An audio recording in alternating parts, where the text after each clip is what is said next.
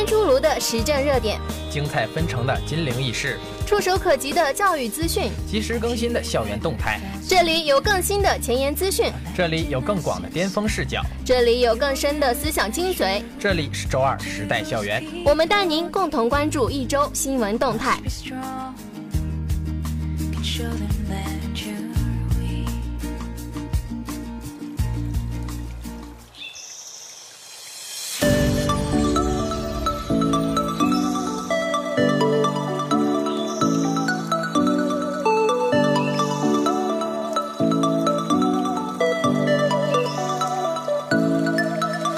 大家好，时代校园栏目又和大家见面了，我是今天的主播王宏宇，我是主播薛婉和，今天的导播是汤佳琪。那么最近校园里又发生了哪些新闻呢？好，那么话不多说，下面就来让我们先看一组校园新闻。我校正式入驻深圳虚拟大学园。十一月十五号，第十九届中国国际高新技术成果交易会在深圳开幕之际。我校与深圳市科技创新委签署协议，成为第五十九家入驻深圳虚拟大学园的单位。副校长黄志球代表学校与深圳市科创委党组书记、副主任邱轩签署入园协议。此次协议的签署，标志着我校深圳研究院建设迈出了重要一步。目前，入驻深圳虚拟大学园的国内外高校及中国科学院、中国工程院共六十五家单位。工信部入园高校五所：哈尔滨工业大学、北京理工大学、西北工业大学、北京航空航天大学、南京航空航天大学。江苏入园高校三所：南京大学、东南大学、南京航空航天大学。校长聂红会见美国密歇根大学迪尔本分校 Daniel Little 校长。十一月十五号，美国密歇根大学迪尔本分校 Daniel Little 校长一行来校访问，校长聂红亲切会见外宾，国际合作处、机电学院、经济与管理学院、国际教育学院相关负责人及教师代表出席会见和会谈。聂红校长欢迎 Little 校长来访我校，简要介绍了我校基本情况。希望两校在开展学生联合培养的同时，也在教师学术交流、合作科研、建立国际联合实验室等方面进行有益的探索。期待校际合作取得实质性进展。Little 校长感谢我校的热情接待，并称南京和南航给他留下了深刻难忘的美好印象。美国密歇根大学迪尔本分校和南京航空航天大学有许多相似之处。两校在工程和经济管理等方面开展合作办学，可成为校际合作的良好开端。将来可在更多层面开展交流与合作，进而取得更多的成果。师生点赞校园服务中心创新服务模式，应对双十一快递高峰。双十一期间，高校快递堆积如山，学校理件不易，学生取件犯愁，到底该怎么办？我校后勤集团校园服务中心给出了他们的解决方法。据悉，在双十一前，我校开设快递超市，并将室内网球场改为双十一临时取件点，学生排队几分钟就能领包裹。双十一取快递不再跨越重重人海，即取即走，同学们纷纷为学校便捷的快递服务竖起了大拇指。后勤集团校园服务中心副主任姜超向记者介绍。在今年五月筹建快递超市之初，学校就将应对双十一成为最大挑战。在场地选择上，校内多点位实地勘察，最后在将军路校区管委会、体育部和保卫处等部门的大力支持下，确定了西区体育中心网球场作为临时场地，能让师生在双十一期间实现高效取件。快递超市赢得了大家由衷的好评。赵纯生科技奖励基金捐赠签约仪式在我校举行，为激励南京航空航天大学自然科学和社会科学领域的优秀学生奋发图强、勇于创新、勇攀登科技高峰，近日，赵纯生院士机械结构力学及控制国家重点实验室、南京航空航天大学教育发展基金会联合发起设立了赵纯生科技奖励基金。十一月十一号下午。赵纯生科技奖励基金捐赠签约仪式在我校明故宫校区综合楼九二零会议室举行。威海克莱特菲尔风机股份有限公司、江苏嘉德绿色能源有限公司、南京航大超控科技有限公司三家公司负责人作为捐赠单位代表出席了捐赠签约仪式。我校校长助理、机械结构力学及控制国家重点实验室主任熊克教授、中科院院士赵纯生教授、发展联络部部长吕浩、航空宇航学院部分教师代表出席了捐赠签约仪式。仪式由发展联络部副部长张忠勤主持。仪式上，赵纯生院士对社会各界和亲友的慷慨捐赠表示感谢。他表示，基金的设立既是对自己从教五十六周年的总结，也是对母校南航的回馈。希望通过基金的设立，激励更多南航学子不畏艰难，勇攀科技高峰。也希望基金能够越做越大，越做越强。创纪录。我校夺得第五届国际无人飞行器创新大赛奖双冠王。十一月十三号，第五届国际无人飞行器创新大奖赛在浙江安吉落下帷幕。我校获得固定翼竞技赛竞技大奖一项，二等奖一项；获得创意赛专业组创意大奖一项，一等奖一项，创意奖一项；旋翼竞技赛三等奖一项，南航包揽竞技赛和创意赛两项大奖。创造了固定翼竞技赛单程最快和全程最快双纪录，并获得最佳组织奖。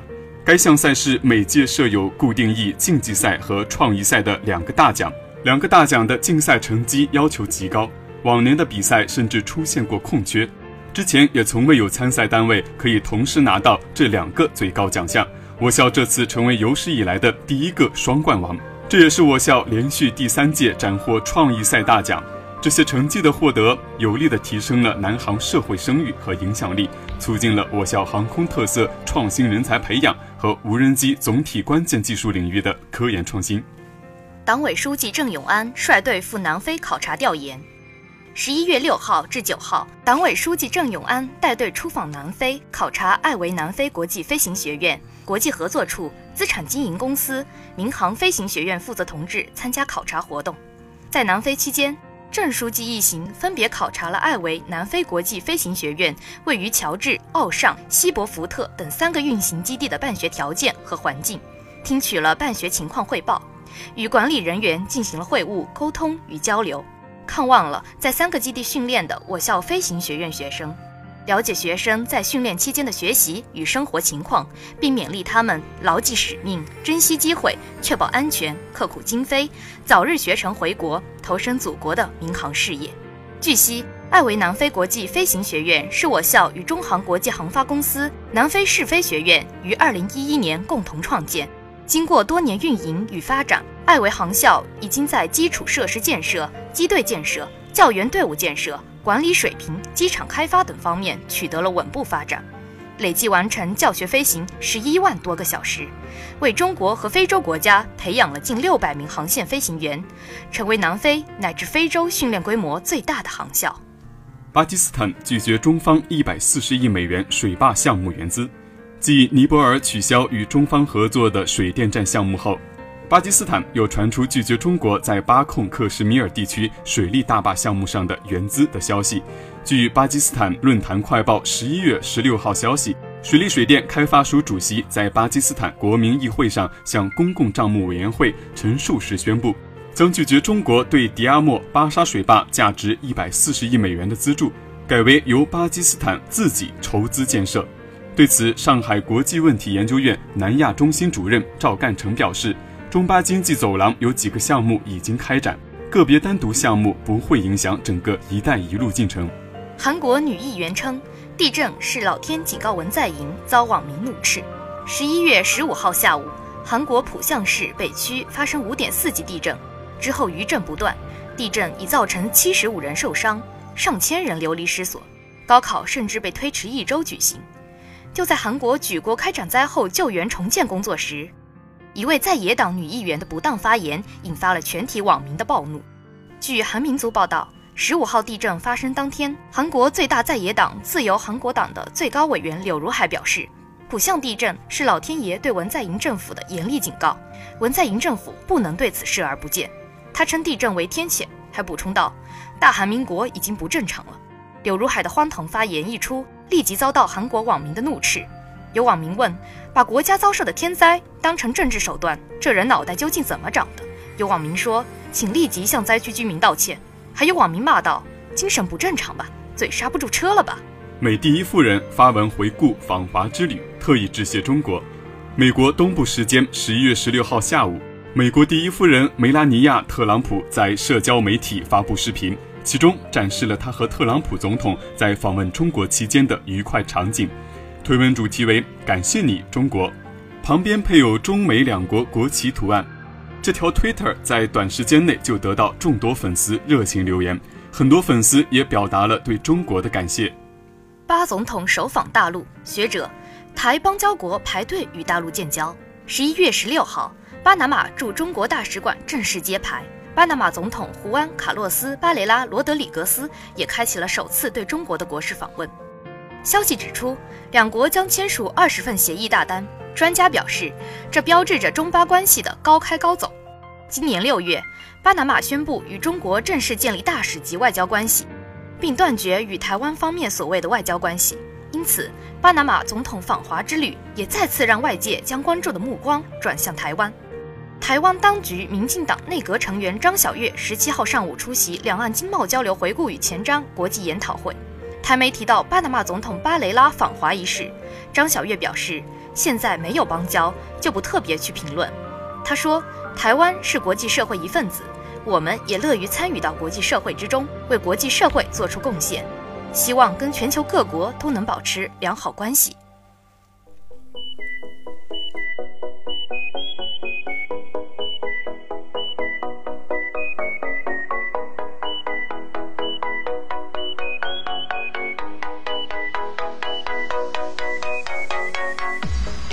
下面让我们来听一组新鲜事儿。马云主演电影《攻守道》完整版上映，网友犀利点评：十一月十二号零点，马云主演的电影《攻守道》正式免费首播，全长二十二分钟。片中马云饰演的主人公马师傅，在华山派先后与泰拳、拳击、相扑等多个武术流派高手过招切磋。首次触电的马云在片中的演出非常认真。很多打斗场面都是亲自上阵，片尾马云行云流水的太极演绎，引发了观众对中国传统文化的兴趣和共鸣。虽然二十二分钟的片长并非大片标准，但该片的制作、演员绝对是华语功夫的最顶峰。袁和平、洪金宝、程晓东出任武术指导，李连杰监制，甄子丹、吴京、邹市明、曹青龙、波尼贾、向佐、刘成宇等悉数参演。而且均为零片酬。据悉，《攻守道》旨在向对中国功夫做过贡献的前辈们致敬，向中国文化致敬，并与全世界分享中国文化。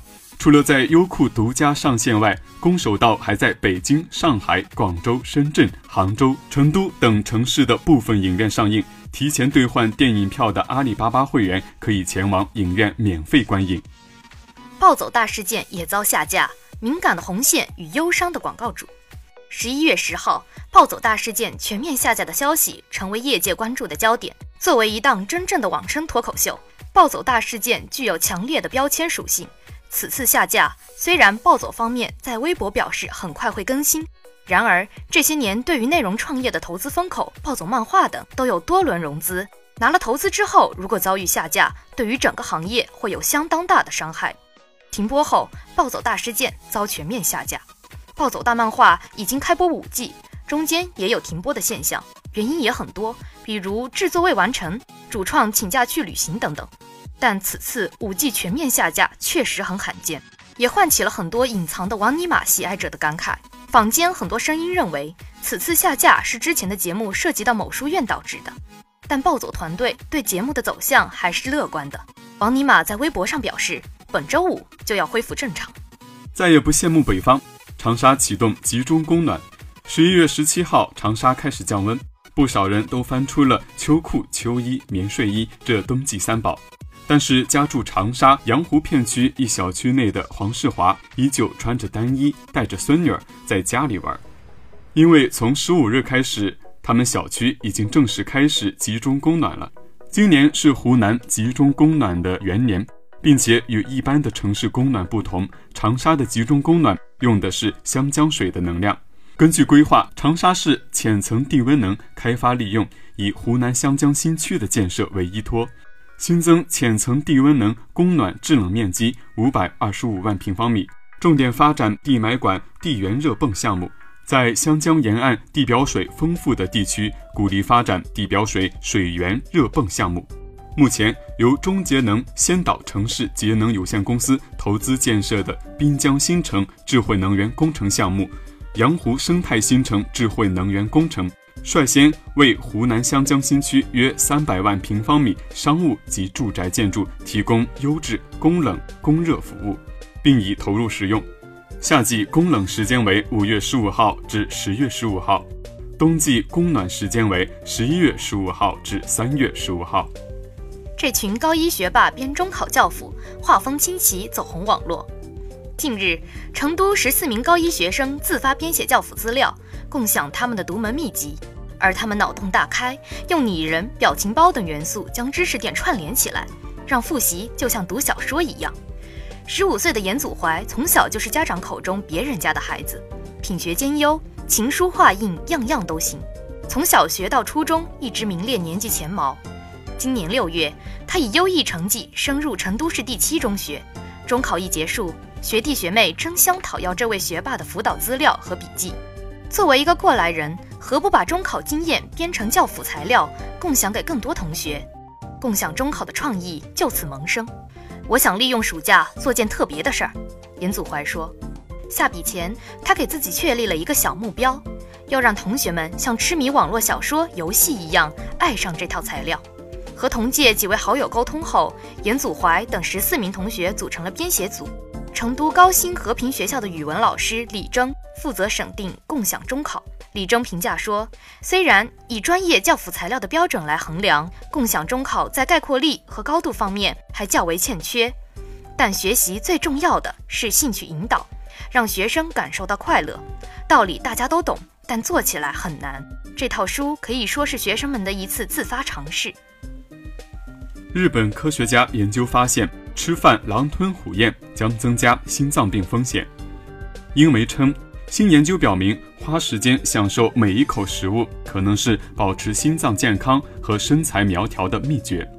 据英国《每日电讯报》网站近日报道，日本科学家研究发现，细嚼慢咽的人体重增加或患代谢综合征，一系列危险的健康问题。例如，高血压、糖尿病和可能危及心脏的肥胖的几率要更低。报道称，为了开展新的研究，研究人员对一千多名中年男女进行了为期五年的跟踪，调查他们的就餐速度和健康状况。他们发现，在研究期间，只有百分之二点三的慢速就餐者患上代谢综合征，而中速就餐者为百分之六点五，快速就餐者为百分之十一点六。这意味着狼吞虎咽的快速就餐者患心脏病、糖尿病和中风的风险高出四倍，他们体重增加三英镑的可能性也高出两倍多。科学家们相信，吃得太快影响大脑发现身体摄入太多热量的速度。当身体无法消耗热量时，就会将热量储存为脂肪，给心脏增加压力。吃得太快还可能引发血糖上升，从而影响胰岛素有效工作。共享单车变雷区，小蓝、酷骑等面临押金难退危机。日前，有网友爆出共享单车品牌小蓝单车宣布解散，并拖欠员工工资和供应商货款。记者近日下午来到小蓝单车北京办公区，大厦物业前台表示，近日开始这里已经空无一人，并陆续有供应商和用户到办公区要求退钱。有物业人员称，目前小蓝单车还拖欠物业费用。联系人已经失联，物业正考虑用现存物品抵账。有用户称，在今年九月份，小蓝单车就出现了押金难退的情况。小蓝单车于去年十一月正式落地运营，相继在深圳、广州、成都、南京、佛山、北京等多个城市开展业务。今年二月，小蓝单车宣布完成四亿元人民币 B 轮融资，估值一度高达十亿元人民币。另一家共享单车品牌酷骑近日也出现了相同的危机。今年八月以来，北京、西安、郑州、天津等全国多地陆续有用户反映酷骑单车存在退押金困难的问题。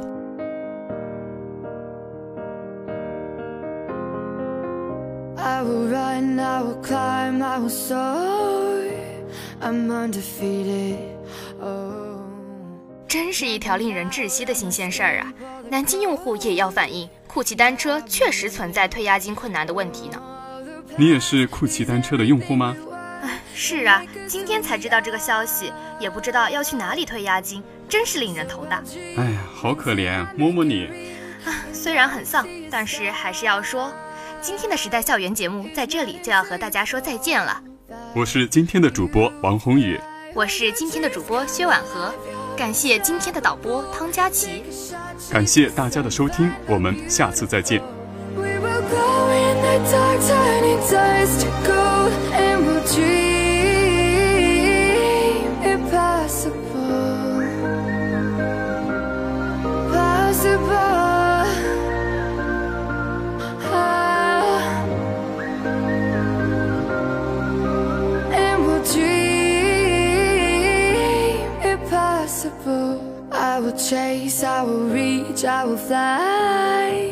until I'm breaking, until I'm breaking out my cage like a bird in the night.